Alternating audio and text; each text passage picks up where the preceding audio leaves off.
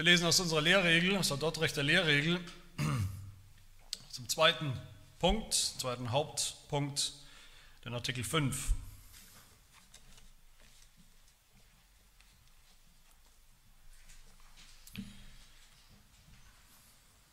Artikel 5. So lautet die Verheißung des Evangeliums, dass wer an den gekreuzigten Christus glaubt, nicht verloren geht, sondern das ewige Leben hat. Diese Verheißung muss zusammen mit dem Befehl zur Buße und zum Glauben allen Völkern und Menschen, zu denen Gott das Evangelium nach seinem Wohlgefallen sendet, allgemein und ohne Unterschied verkündigt und vor Augen gestellt werden.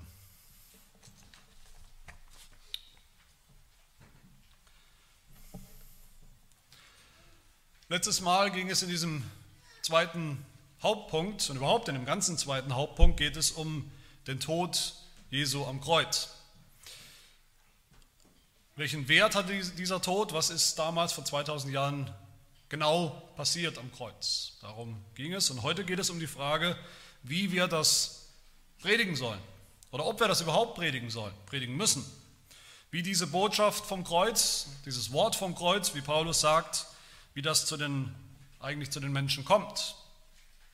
Und das ist eine sehr spannende Frage. Man könnte glauben und denken bei all dem, was wir schon gehört haben, bei all dem, was hoffentlich wir, zumindest die Mitglieder unserer Gemeinde, glauben und an Überzeugung haben, was der erste Punkt unserer Lehrregel angeht, das Thema der Erwählung, der Vorherbestimmung.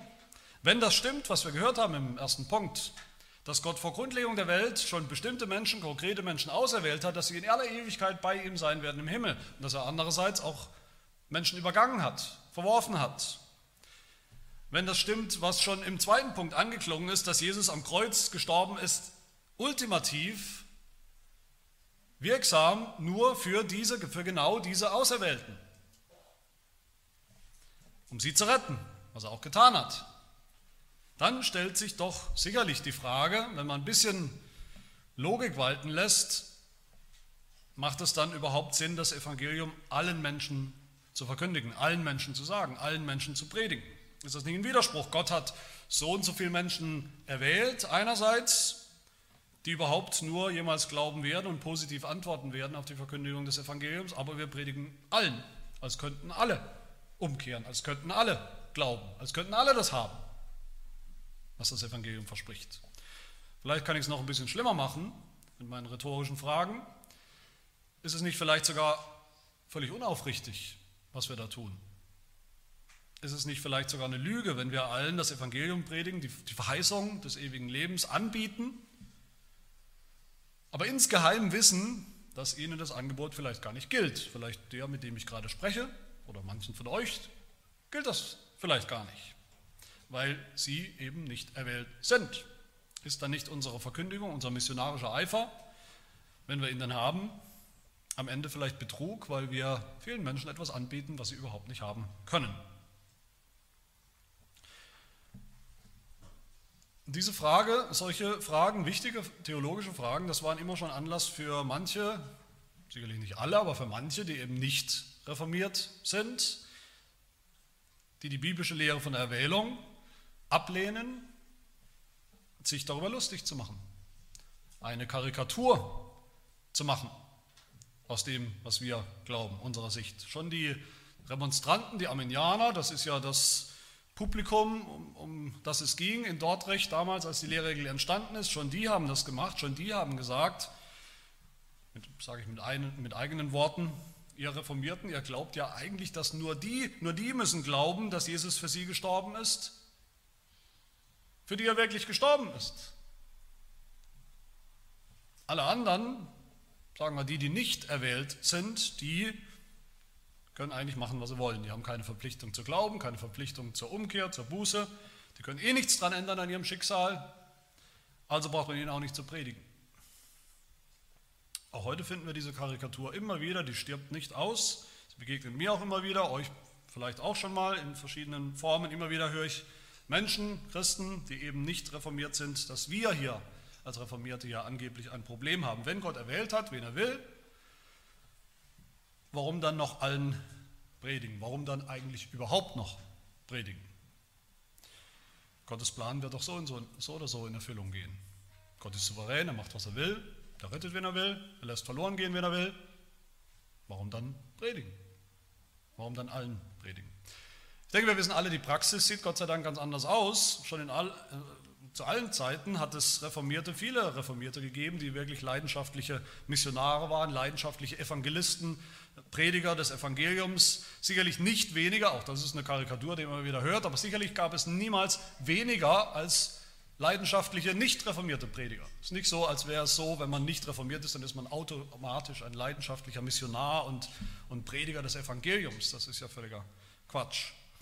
Es gab immer schon Reformierte, die bis an die Enden der Welt gegangen sind, auch teilweise unter großen Entbehrungen, um das Evangelium allen zu bringen. Das Märchen von Calvinisten, die nicht evangelisieren, die das Evangelium nicht sagen, die eigentlich gar nicht evangelisieren können, weil sie keine richtige Motivation haben dafür, weil ihnen die theologische Motivation, die geistige Motivation eigentlich völlig flöten gegangen ist, weil sowieso alles vorher bestimmt ist, weil sie deshalb nur noch die Hände in den Schoß legen müssen und eigentlich nur noch zuschauen müssen, wie Gott alles von selbst und allein tut. Das ist genau das, es ist ein Märchen und nicht mehr.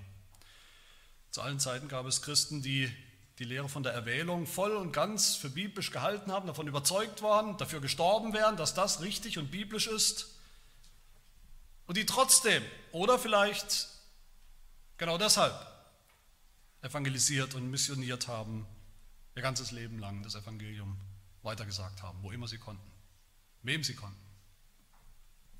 Aber die Frage ist schon spannend, predigen wir das Evangelium allen, trotz dem, was wir glauben über die Erwählung, oder tun wir es, weil wir das glauben?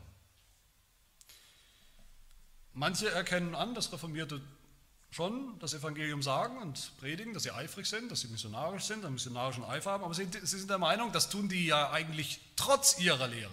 Eigentlich müssten sie es besser wissen. Sie sind nur inkonsequent. Als würden wir eben, wenn wir rausgehen und das Evangelium jemandem sagen, mal einfach mal kurz vergessen, die Augen schließen und alles vergessen, was wir sonst so glauben über die Erwählung und über alle anderen reformierten Dinge. Dave Hunt zum Beispiel, ein bekannter, auch ein militanter Anti-Calvinist, Anti-Reformierter, zeitgenössisch, dessen Bücher auch auf Deutsch übersetzt worden sind, leider, ich weiß nicht, wer sowas machen würde, aber auf jeden Fall sind sie das. Der hat gesagt, Calvinisten bringen das Evangelium der Welt nicht wegen ihres Calvinismus, sondern trotz ihm. Und die Frage ist, ist da was dran? Oder positiv ausgedruckt, was ist eigentlich die, die Grundlage, die Motivation für uns, das Evangelium allen Menschen zu bringen? Das wollen wir uns anschauen. Hier in der Lehrregel finden wir drei gute Gründe. Drei Motivationen dafür, das zu tun. Und der erste, die erste Motivation, das ist der klare Befehl Jesu. Der Auftrag und Befehl der Bibel, genau das zu tun. Was ist denn eigentlich das Evangelium? Das Evangelium ist ja gerade nicht Peter und, und Hermann und Hannah vielleicht noch oder Tabea sind erwählt. Das ist nicht das Evangelium. Das Evangelium ist eine Verheißung, ein Versprechen, ein felsenfestes Versprechen, das Gott uns gibt. Und wie lautet das? Die Lehre gesagt ist gleich am Anfang. So lautet die Verheißung des Evangeliums, dass wer an den gekreuzigten Christus glaubt, nicht verloren geht, sondern das ewige Leben hat. Wer immer das ist, wer immer das glaubt, geht nicht verloren, sondern hat das ewige Leben. Und das ist nichts anderes, für die, die sich in der Bibel ein bisschen auskennen, als ein Zitat aus dem bekannten oder das Zitat des bekannten Verses Johannes 3, Vers 16. So sehr hat Gott die Welt geliebt, dass er seinen eingeborenen Sohn gab, damit jeder, der an ihn glaubt, nicht verloren geht, sondern das ewige Leben hat. Und das war, man glaubt es kaum, der Vers, den die Arminianer benutzt haben, damals in Dortrecht, um damit die reformierte Lehre von der Erwählung zu widerlegen. Was natürlich kein so schlauer Schachzug war, die Theologen von Dortrecht haben das gleich erkannt und gesagt, ja, Überraschung, wir glauben auch an Johannes 3,16. Das ist für uns überhaupt kein Problem und auch überhaupt kein Widerspruch zur Lehre von der Erwählung. Natürlich stimmt das, jeder, der glaubt, wird gerettet. Jeder Mensch hat eine Verantwortung, Buße zu tun, umzukehren, zu glauben, auf Jesus Christus zu vertrauen. Die Frage ist allerdings, ob man diesen Vers eben so verstehen muss, dass Jesus ausnahmslos für alle Menschen, für jeden Menschen der Welt gestorben ist, um dann auch hinzugehen und jedem Menschen das Evangelium zu sagen. Und die Lehre sagt ganz einfach, dieses Evangelium, diese Verheißung muss zusammen mit dem Befehl zur Buße und zum Glauben allen Völkern und Menschen verkündigt werden. Das heißt, das ist die allererste Antwort. Die erste Antwort, warum wir, gerade wir, gerade Reformierte, die wir an die Erwählung glauben und an allerlei andere Dinge natürlich noch, warum wir das Evangelium allen Leuten bringen sollen. Weil wir müssen, weil wir sollen, weil es der klare biblische Befehl ist, weil Jesus uns und seiner Kirche, seinen Jüngern genau das aufgetragen hat, bekannten Missionsbefehl, so geht hin und macht zu Jüngern nicht die Auserwählten, sondern alle Völker. Vielleicht noch deutlicher, sogar in Markus 16, derselbe Befehl, geht hin in alle Welt und verkündigt das Evangelium der ganzen Schöpfung. Nirgendwo in der Bibel wird uns als Predigern, die das offiziell tun, qua Amt, oder jedem einzelnen Christen, der ja auch das Evangelium weitersagen soll, nirgendwo wird uns in der Bibel irgendein anderes Publikum gegeben und vorgestellt für das Evangelium, das wir zu bringen haben, als alle. Nirgendwo. Nirgendwo heißt es nur den Auserwählten oder irgendwas in der Art. Im Prinzip sollte das schon reichen, diese, dieser erste Grund, diese erste Motivation, dass Jesus uns das befiehlt, dass Jesus das seinen Jüngern aufgetragen hat. Deshalb gehen wir hin, deshalb verkündigen wir, predigen wir, sagen wir das Evangelium weiter, wem wir können. Wenn Jesus es uns gesagt hat, dann dürfen wir sicher sein, dass es keinen Widerspruch gibt zwischen der Erwählung, die Jesus ja selber auch geglaubt hat und gekannt hat, und der Verkündigung an alle, wie sie Jesus auch praktiziert hat. Und natürlich ist das noch nicht alles. Es gibt noch mehr Motivationen. Die zweite Motivation ist der Wert vom Tod Jesu am Kreuz, der Wert seines Todes, was er wert war und ist und bleibt. Vielleicht ist das Problem dieser, dieser scheinbare Widerspruch, den man immer wieder hört zwischen der Erwählung, dass Jesus nur für die Auserwählten gestorben ist, und der Predigt des Evangeliums auf der anderen Seite, der Predigt an alle, vielleicht ist der Unterschied oder der Widerspruch gar nicht so groß, wie wir manchmal denken. Vielleicht existiert er in Wirklichkeit gar nicht. Ich, finde es, ich fand es in der Vorbereitung sehr oder einigermaßen enttäuschend, dass die meisten Theologen, die ich gelesen habe, Bücher, die ich gelesen habe über die Lehrregel, über diesen, diesen Abschnitt, anscheinend vergessen, vergessen haben, wo wir uns hier befinden in der Lehrregel. Nämlich beim, bei diesem zweiten, wir sind im zweiten Punkt von der Bedeutung des Todes Jesu am Kreuz. Wir haben schon vier Artikelchen hinter uns in diesem zweiten Punkt und besonders letzte Woche haben wir hoffentlich, wer sich erinnert, was Spannendes gehört und gelernt, nämlich, ja, Jesus ist einerseits wirksam, effektiv, errettend, erlösend, nur für die Auserwählten gestorben. Für sie ist sein Tod wirksam und rettet Sie werden auch tatsächlich gerettet. Aber dann haben wir gehört und gelernt von der Lehre, dass das nicht bedeutet, dass wir sagen müssen oder, oder, oder sagen dürfen, dass Jesus nicht auf eine gewisse Art für alle Menschen gestorben ist. Nicht wirksam gestorben, aber doch echt. In Artikel 3 haben wir gehört, der Tod Jesu am Kreuz ist, ich zitiere nochmal, ist unendlich an Wert und Bedeutung mehr als ausreichend, die Sünden der ganzen Welt zu sühnen. Nicht gerade mal so, vielleicht mit Hängen und Würgen, die Sünden der Außerwelt. Und das ist nicht nur theoretisch, da geht es nicht um ein theoretisches, mathematisches äh, Spiel, Zahlenspiel. Das ist wirklich so. Und wir tun uns sicherlich keinen Dienst, wir tun uns einen Bärendienst, wenn wir Leuten das Evangelium sagen, wenn wir Gelegenheit haben, wir sagen ihnen das Evangelium, dann sagen wir noch, ja, ich muss aber noch was sagen. Das Problem an der Sache ist, der Haken an der Sache ist, dass Jesus ja nicht für alle gestorben ist. Und jetzt? Wir sollen sicherlich nicht, wir dürfen nicht den Wert von dem, was am Kreuz geschehen ist, was Jesus am Kreuz vollbracht hat, den Wert seines Opfers, den Wert seines Blutes schmälern, einschränken, kleiner machen, als es ist. Dafür sollten wir uns hüten. Und deshalb ist es auch durch und durch legitim und durch und durch biblisch, auch wenn sich Reformierte damit manchmal schwer tun. Aber es ist biblisch zu sagen, keine Sorge, zu wem, mit dem wir es auch immer zu tun haben, zu sagen, keine Sorge, jeder Sünder, der sich zu Jesus wendet mit seinen Sünden. Jeder Sünder, der zu Jesus kommt und um Vergebung bittet, darf wissen, sein Tod, der Tod Jesu ist ausreichend, die Sünden der ganzen Welt zu sühnen. Sicherlich auch deine Sünden. Das ist ausreichend.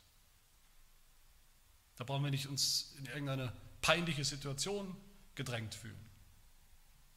Sicher kein Zufall, dass die Theologen von Dortrecht, die die Lehrregel geschrieben haben, sagen, dass wir allen Menschen das Evangelium verkündigen sollen, wie wir es hier gerade lesen in diesem, in diesem Punkt.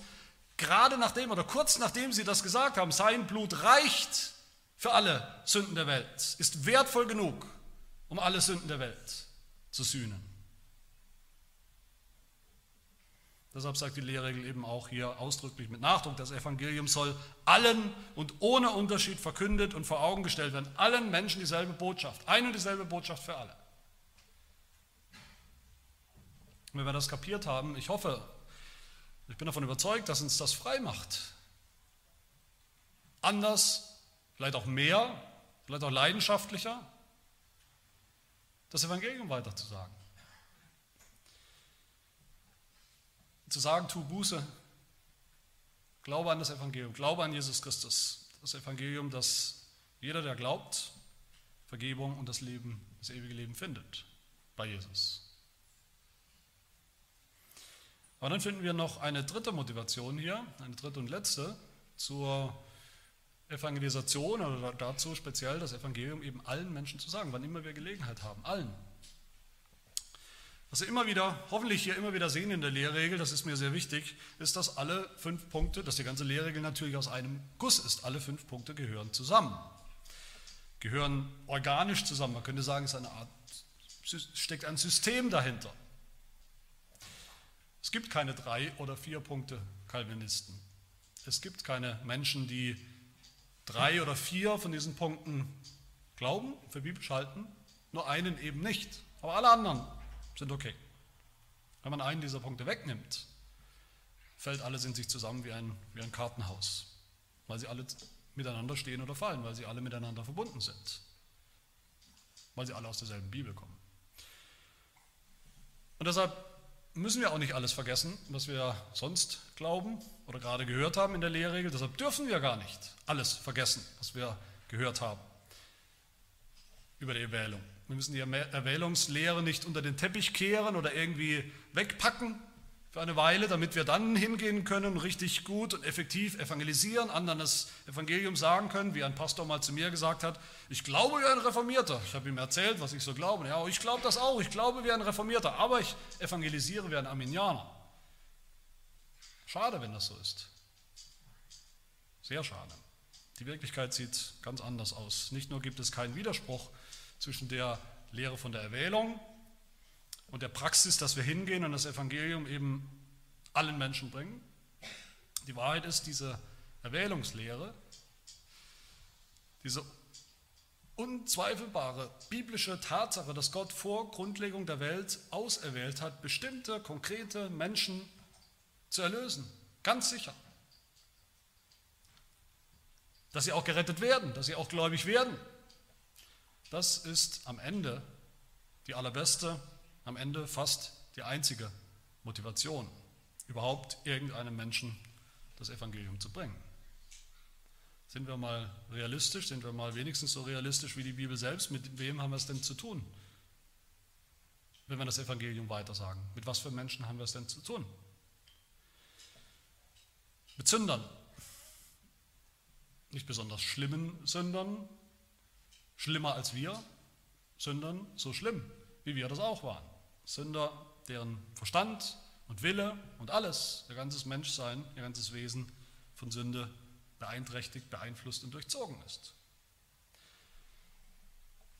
Sündern, die, wie die Bibel sagt, tot sind in ihren Sünden, geistlich tot sind, die sie nicht einfach frei und aus eigener Kraft eines Morgens, vielleicht nach dem Duschen, zwischen Duschen und Frühstück schnell selber bekehren können, Kraft einer Willensentscheidung, eines Willenaktes eben sagen, okay, ab jetzt bin ich Christ, heute, zack, bin ich gläubig.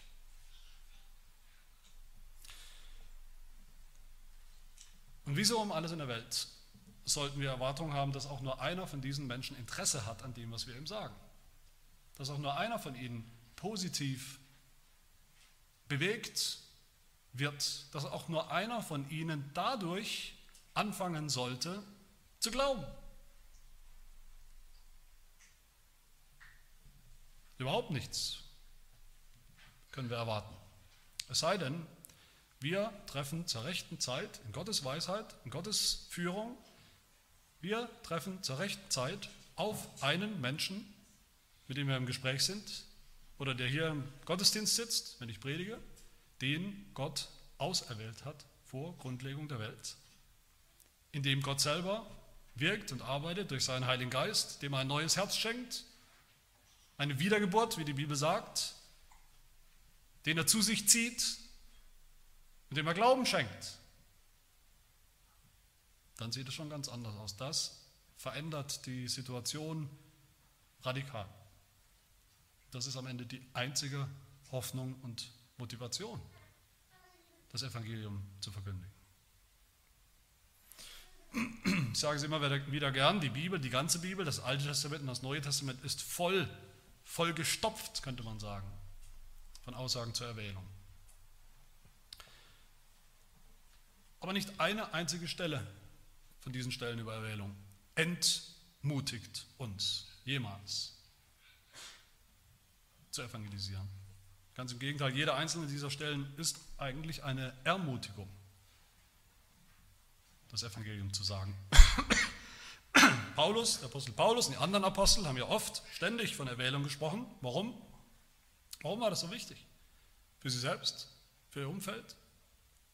Es war so wichtig, weil sie Hoffnung brauchten. Sie brauchten Hoffnung, sie brauchten Zuversicht, sie brauchten Motivation bei ihren Missionsreisen weil sie sich daran festgeklammert haben, an der Überzeugung, dass auch unter den entferntesten, komischsten, gottlosesten Völkern, wo sie hingekommen sind, wo es sie hin verschlagen hat, wo sie hingeführt wurden natürlich von Gott selbst, sich auch da noch Auserwählte finden lassen, weil Gott sie hat, die man nur finden muss, denen man nur das Evangelium sagen muss zur rechten Zeit. Und dann fallen sie vom Baum wie reife Äpfel, weil sie vorbereitet sind.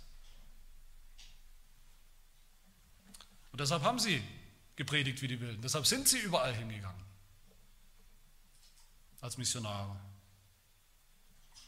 Weil sie wussten, wie es in Apostelgeschichte 13 heißt, es wurden, es werden alle gläubig, die zum ewigen Leben bestimmt waren. Alle, die auserwählt sind, die werden auch eines Tages, wann wissen wir natürlich nicht. Manchmal dauert es sehr lang, manchmal ist es nicht in unserem, in unserem Menschenleben, in unser, zu unseren Lebzeiten. Aber irgendwann wissen wir, dass alle Auserwählte zu Gott finden. Im Glauben. Antworten werden positiv auf die Predigt des Evangeliums. Was kann es für eine wunderbare, bessere Motivation geben? Die Bibel ist voll von solchen Ermutigungen, Ermutigungen zu evangelisieren mit der, mit der Erwählungslehre und aufgrund der Tatsache der Erwählung. Schon im Alten Testament, Psalm 22 als nur ein Beispiel, wo es heißt, es werden zum Herrn umkehren alle Enden der Erde und vor dir werden anbeten alle Geschlechter der Heiden. Das meint nicht jeder einzelne Mensch, aber das heißt Menschen aus allen Völkern und Nationen. Menschen aus der ganzen Welt, aus allen Völkern, werden kommen. Das ist schon klar. Unsere Aufgabe, eine notwendige Aufgabe, Unsere Aufgabe ist nur in Anführungsstrichen das Evangelium zu sagen, damit sie glauben können. Jesus selber hat seine Jünger ermutigt und ermutigt uns auch so. Jesus selber hat gesagt, Johannes 6, alles, was mir der Vater gibt, die Auserwählten, wird zu mir kommen. Jesus hat keine Angst gehabt, dass er erfolglos sein könnte, dass sein Evangelium erfolglos über die Welt sich ausbreiten könnte. Und was war die Grundlage für seine Zuversicht und Hoffnung? Dass alle, die der Vater ihm gegeben hat, vor der Zeit auch kommen werden, glauben werden. Jesus sagt uns, die wir das Evangelium weitersagen, uns allen, allen Christen in Johannes 10, ich habe noch andere Schafe, die nicht aus dieser Schafherde sind, die vor ihm standen. Auch diese muss ich führen und sie werden meine Stimme hören und es wird eine Herde und ein Hirte sein. Die meinen werden meine Stimme hören zur rechten Zeit und werden kommen und glauben.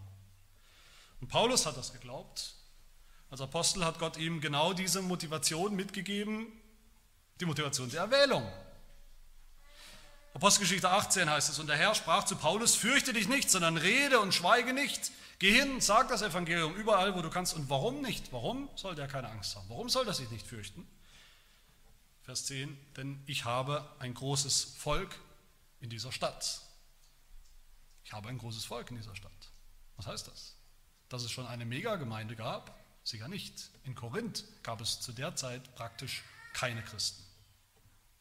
Wieso sagt Gott, er hat ein großes Volk in dieser Stadt? Weil Gott die Seinen kennt. Seine Auserwählten immer schon kannte, weil er weiß, wie viele da sind, die nur darauf warten, dass jemand hingeht und ihnen das Evangelium sagt. Und dann wird es ein großes Volk sein in der Stadt. Und was sagt die Offenbarung? Die Offenbarung sagt uns, gibt uns dieselbe Ermutigung. Sie sagt über Jesus, das Lamm, Offenbarung 5, Vers 9, du bist geschlachtet worden am Kreuz und hast uns für Gott erkauft mit, mit deinem Blut aus allen Stämmen und Sprachen und Völkern und Nationen. Und weil das so ist, wollen wir und sollen wir auch hingehen zu allen Völkern und Nationen. Weil wir wissen, Jesus Christus, das Lamm, hat schon Menschen erkauft aus diesen Nationen. Die Erwählungslehre ist, kein, ist überhaupt kein Problem für die Evangelisation, für die Mission. Überhaupt kein Hindernis, das Evangelium weiterzusagen. Ganz im Gegenteil, sie ist die allergrößte, ich würde sagen, am Ende die einzig wahre Motivation für die Predigt, für das Weitersagen des Evangeliums. Das ist spannend, etwas, das viele Menschen übersehen und nicht kapieren. Ja, Gott hat auserwählt, wenn er will. Und die Auserwählten werden auch zum Glauben kommen. Aber Gott hat nicht nur diese Menschen auserwählt, sondern Gott hat auch das Mittel auserwählt, durch das sie gläubig werden, nämlich die Predigt. Und er hat auch die Prediger auserwählt, die ihnen das sagen werden.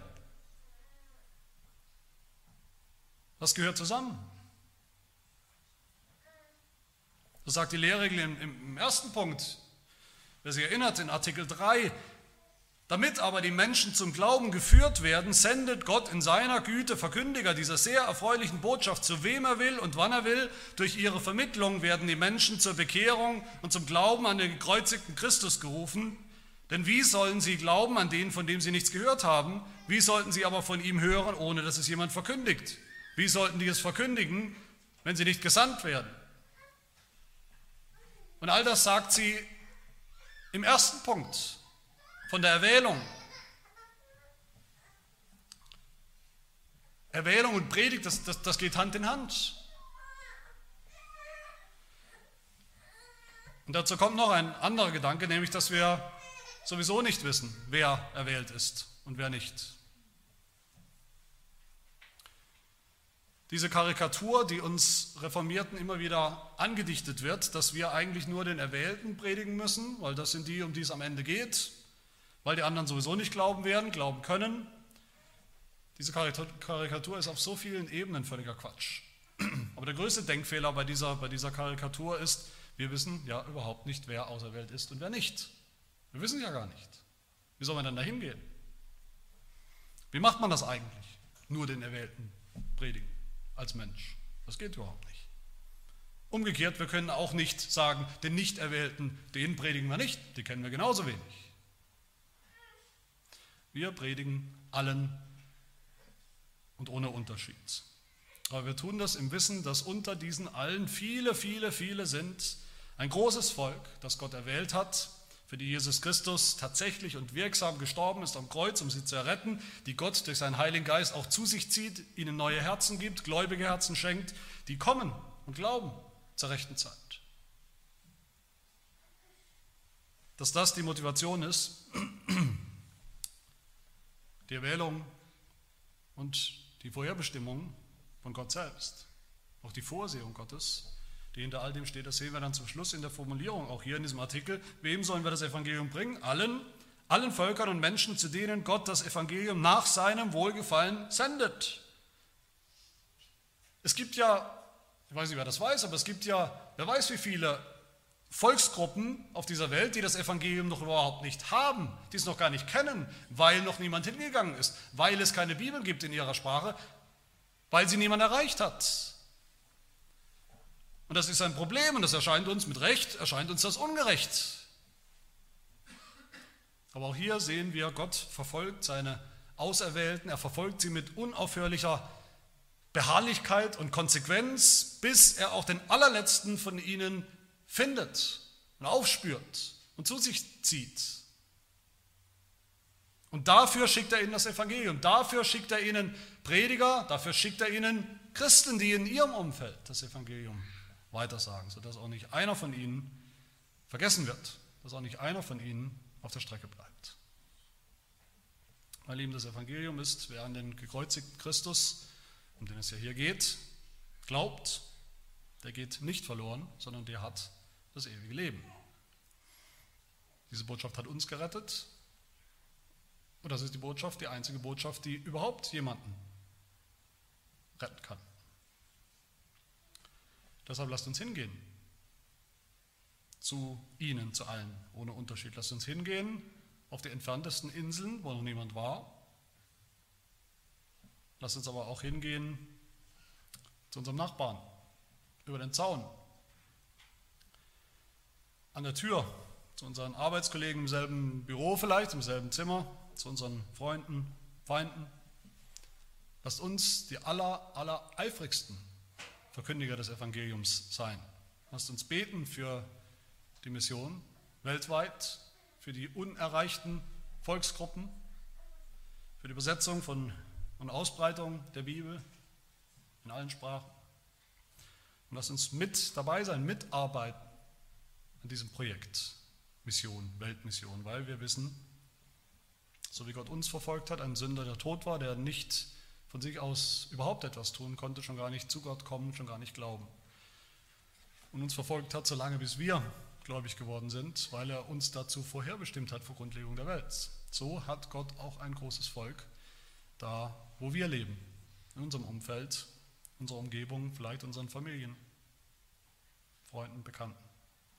Lasst euch nicht verwirren durch das Geschwätz von denen, die keine Ahnung haben, aber doch ständig die reformierte Lehre verunglimpfen und in, in Karikaturen verzerren. Lasst euch nicht entmutigen, das Evangelium allen zu bringen, wo auch immer ihr Gelegenheit habt. Lasst uns sogar Gelegenheiten suchen, Gelegenheiten schaffen. Nicht nur warten darauf, dass sie uns überrennen, diese Gelegenheiten. Auch, gelegen, auch das Evangelium weitersagen unter Entbehrungen oder Hohn und Spott. Jesus, ohne Zweifel der größte Evangelist, hat keinen Hohn und Spott gescheut für uns Sünder, uns nicht nur die gute Nachricht zu sagen, sondern für diese gute Nachricht zu sterben. Deshalb sollten wir uns auch nicht scheuen, diese Botschaft von seinem Tod allen Menschen zu bringen, was auch immer es kostet, wer auch immer es ist, die bequemen Leute, die unbequemen Leute, allgemein und ohne Unterschied. So wird Gott sein Werk tun, so wird Gott seine Auserwählten zu sich ziehen und heimbringen in sein Reich durch das Mittel unserer Verkündigung. Amen. Beten. Herr, wir danken dir für diese Zuversicht, die wir haben dürfen, dass du uns irdene Gefäße, unvollkommene Diener gebrauchst, um deine Erwählten aufzusuchen zu dir zu ziehen, zu retten. Dass du die niedrige menschliche Predigt des Evangeliums, dass du unser eigenes Zeugnis, Zeugnis geben, gebrauchen willst, um so deinen ewigen Plan der Erwählung und der Erlösung in die Tat umzusetzen. Ja, und so schenke uns, dass diese Motivation in uns auch immer zunimmt, immer mehr, immer größer wird, immer wächst und wir immer mehr bereit sind, allen Menschen Rede und Antwort zu stehen wegen der Hoffnung, die wir haben, wegen der Hoffnung des, Erwählen, des Evangeliums. Wir machen uns so motiviert, dass wir sogar hingehen zu denen, bei denen wir uns selbst jede Hoffnung fehlt.